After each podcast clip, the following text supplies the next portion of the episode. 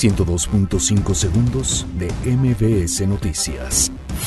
Moody's afirma que no habrá cambios a la calificación de Pemex en primer semestre de 2019. Gobierno de Michoacán destina 230 millones de pesos para pago a maestros de la CENTE. Instituto Nacional de Migración registra ingreso de 3.000 menores de edad en caravanas migrantes. Aumenta a 119 el número de muertos por explosión en Tlahuelilpan.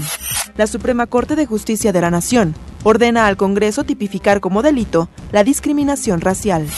Vinculan a proceso a Roberto N., presunto asesino de la niña Giselle.